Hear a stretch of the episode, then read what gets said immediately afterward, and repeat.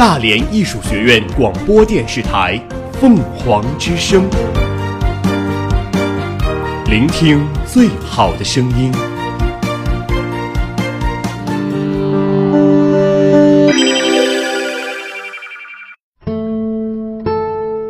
斑斓喧闹的世界里，我们与文字的相识、相知、眷恋与重逢，构成了我们精神世界的宁静、平和、抒发与思考。细雨柔声，续情成集。这里是凤凰之声呢喃集序。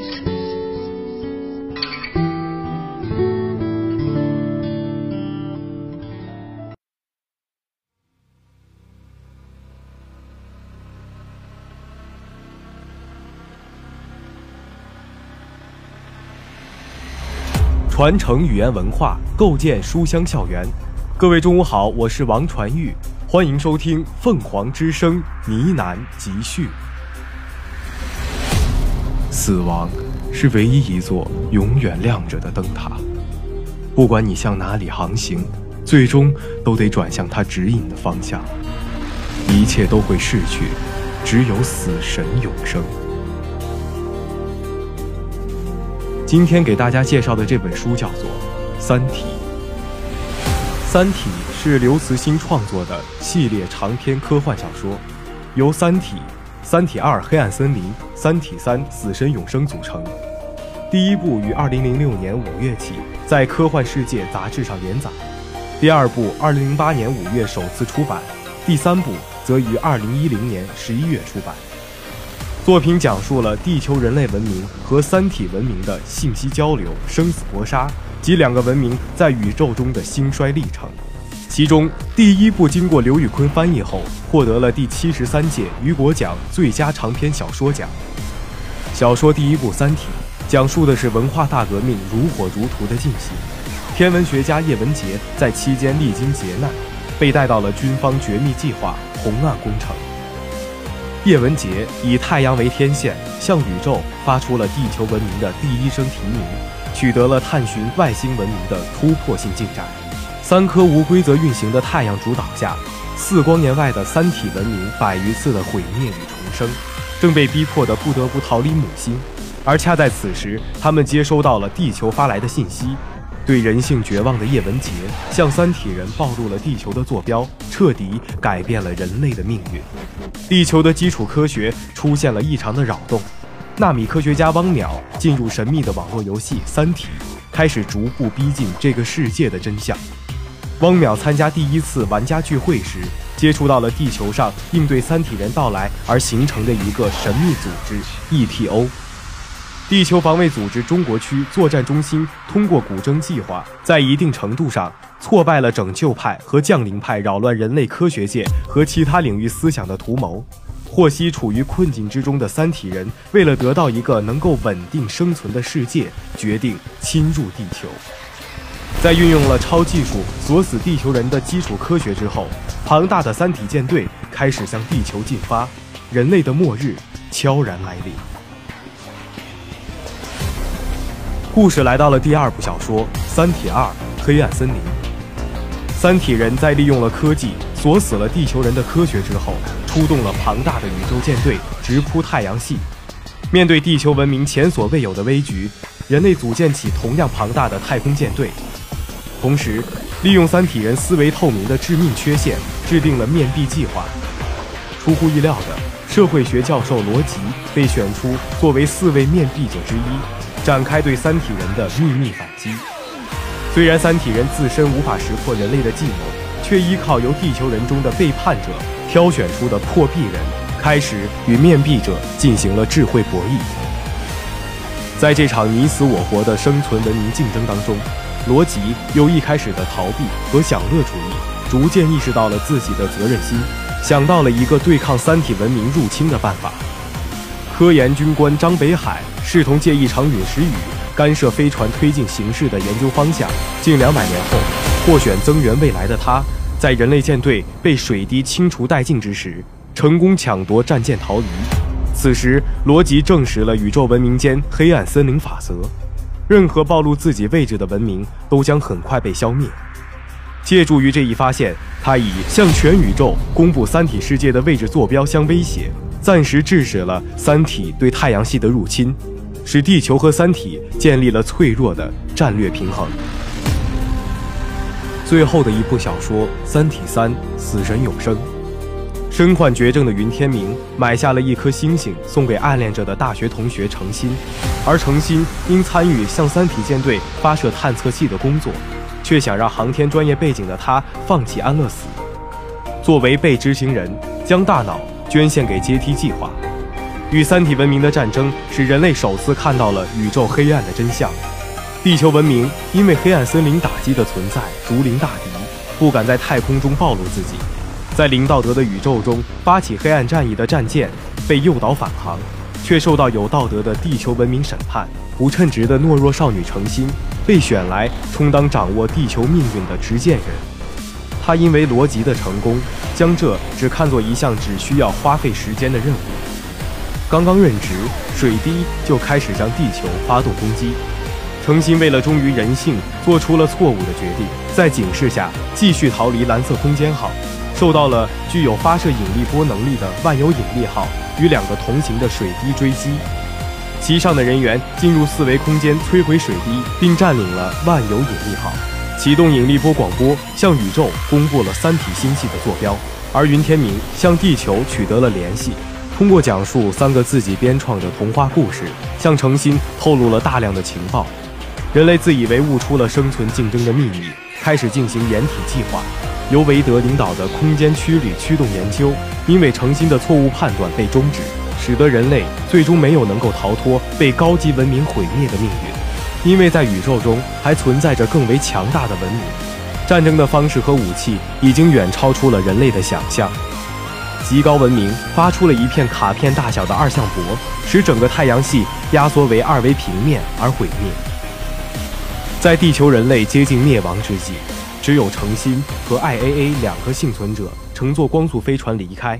而罗辑则成为了设置于冥王星的地球文明博物馆的守墓人。他们在冥王星上带走了人类文明的精华。在云天明送的恒星的一颗行星上，诚心遇到了关一帆，并且探讨了宇宙降维的真相。然而，超乎一切之上的力量要求宇宙归零重生。在黑域中，穿越了长达一千八百万年的时光，诚心没有等到云天明的到来。和关一帆在小宇宙中短暂居住后，重新进入了大宇宙生活。下面让我们来欣赏一下原文当中的描写。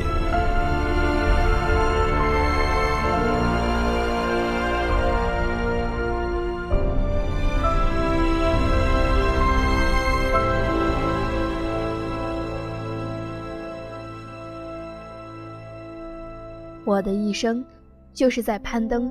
一道责任的阶梯。小时候，我的责任是好好学习，做一个好孩子，不要让爸爸妈妈失望。以后在中学和大学，我的责任仍然是努力学习，使自己成为一个有能力的优秀的人，不要让社会失望。从读博士开始，我的责任变得具体了，我要为运载火箭的进步做出自己的贡献。要制造出推力更大、更可靠的火箭，把很少的人和物资送到地球轨道上。后来进入 PIA，我的责任变成把一个探测器送到一光年以外的太空中，与入变的三体舰队相会。这个距离是我以前参与研制的运载火箭飞行距离的百亿倍。然后我得到了一颗星星，在新纪元，它给我带来了。以前难以想象的责任，我成为黑暗森林威慑的执剑人。现在看来，说那时自己掌握着人类的命运，有些言过其实。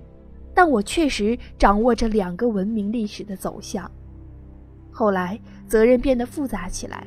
我想让人类插上光速飞行的翅膀，却又不得不做相反的事，制止由此引发的战争。我不知道那些灾难和太阳系最后的毁灭与我有多大关系，这是永远无法证实的，但肯定与我有关系，与我的责任有关系。现在我将登上责任的顶峰，要为宇宙的命运负责了。当然，要为此负责的不止我们两个人，但这责任有我们的一份。这样的责任在以前是绝对无法想象的。我要对相信上帝存在的人们说，我不是他选定的。我也要对唯物主义者们说，我不是创造历史的人，我只是一个普通人。不幸的是，没有能够走过一个普通人的生活道路。我的经历其实是一个文明的历程。现在我们知道，每个文明的历程都是这样：从一个狭小的摇篮世界中觉醒，蹒跚地走出去，飞起来，越飞越快，越飞越远，最后与宇宙的命运融为一体。对于智慧文明来说，他们最后总变得和自己的思想一样大。质子通过六百四十七号宇宙的控制系统，操纵小宇宙处于大宇宙中的门。门在大宇宙中飞快移动，寻找着适合生存的世界。门与小宇宙的通信能够传递的信息十分有限，不能传输图像，只能发回对环境的评估结果。这是在负十到十之间的一个数字，表示环境的生存级别。只有级别大于零的环境，人类才能在其中生存。程心和关一飞进入了飞船，质子最后也进来了。他早就不再穿那身华丽的和服了，他现在身着迷彩服，再次成为一名清洁精悍的战士。他的身上佩戴着许多武器和生存装备。最引人注目的是那把插在背后的武士刀。放心，我在，你们就在。质子对两位人类朋友说：“聚变发动机启动了，推进器发出悠悠的蓝光，飞船缓缓地穿过了宇宙之门。小宇宙中只剩下漂流瓶和生态球。漂流瓶隐没于黑暗里。”在一千米见方的宇宙中，只有生态球里的小太阳发出一点光芒。在这个小小的生命世界中，几只清澈的水球在零重力环境中静静地漂浮着。有一条小鱼从一只水球中蹦出，跃入另一只水球，轻盈地穿游于绿藻之间。在一小块陆地上的草丛中，有一滴露珠从一片草叶上脱落。旋转着飘起，向太空中折射出一缕晶莹的阳光。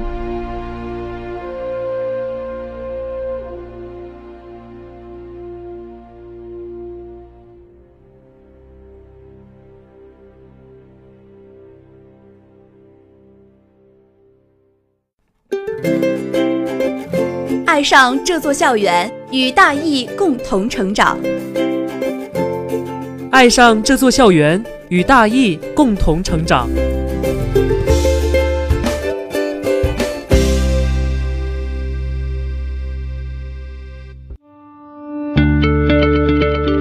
办党和人民满意的大学，始终坚持社会主义核心价值观：富强、民主、文明、和谐、自由、平等、公正、法治、爱国、敬业。诚信友善，办党和人民满意的大学，始终坚持社会主义核心价值观：富强、民主、文明、和谐、自由、平等、公正、法治、爱国、敬业、诚信、友善。《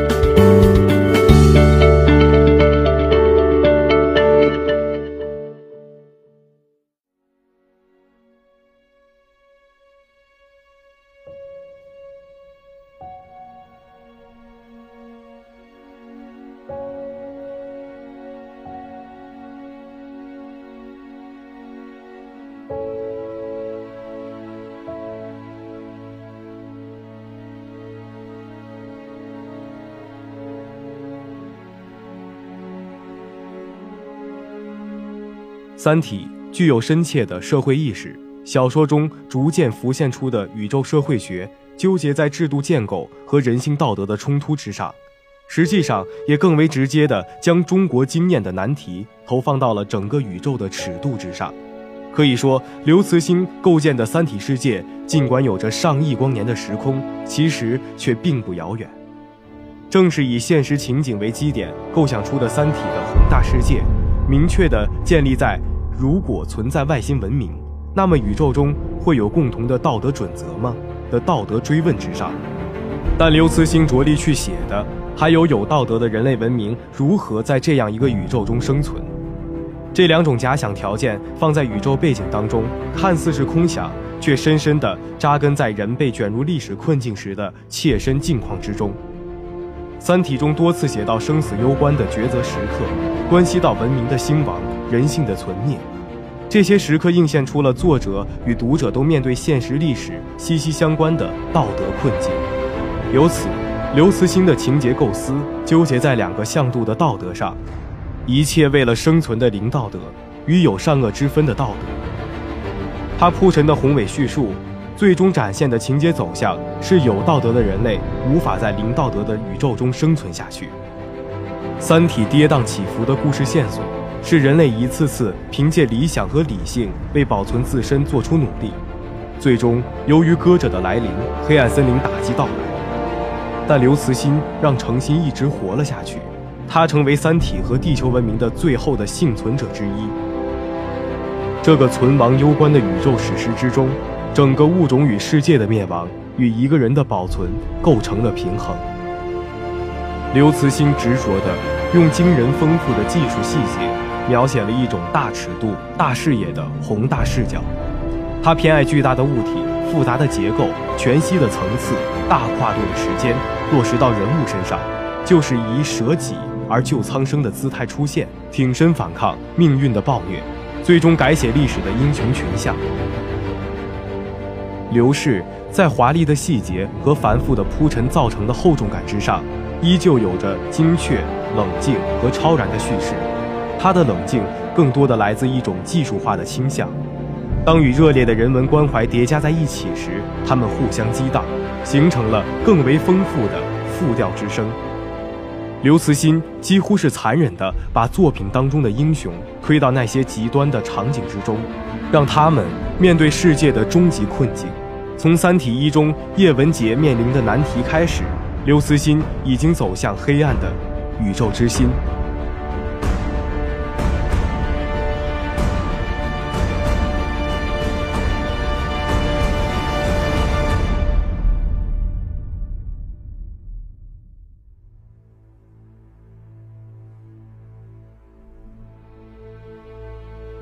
在《三体二：黑暗森林》中，他设想的宇宙社会学两条公理，可以视为达尔文进化理论的宇宙版本。在更加宏观的尺度上，在其展开的过程当中，就其淘汰的规模而远比达尔文版更加惊心动魄。当宇宙在这些英雄面前徐徐展开，人类一下子显得那么渺小，他们的悲欢离合是那么的微不足道。文明层次高于人类的神，那种毁灭你与你何关的漫不经心的态度，直刺建立在长期的人类中心主义之上的自恋情绪，也呼应着天地不仁，以万物为驱狗的东方世界观。刘慈欣并没有把简单的爱、善、责任视为包治百病的灵丹妙药，而是将内在的超越视为一种艰难曲折，甚至是充满失败的过程。在《三体三：死神永生》当中，还有一种信仰的隐秘形象，那就是人类自己。人是人自身的救主，在这里，流浪是向外寻找宇宙，从中发现与拓展人类生存的意义的核心象征。即时光以生命，即岁月以文明。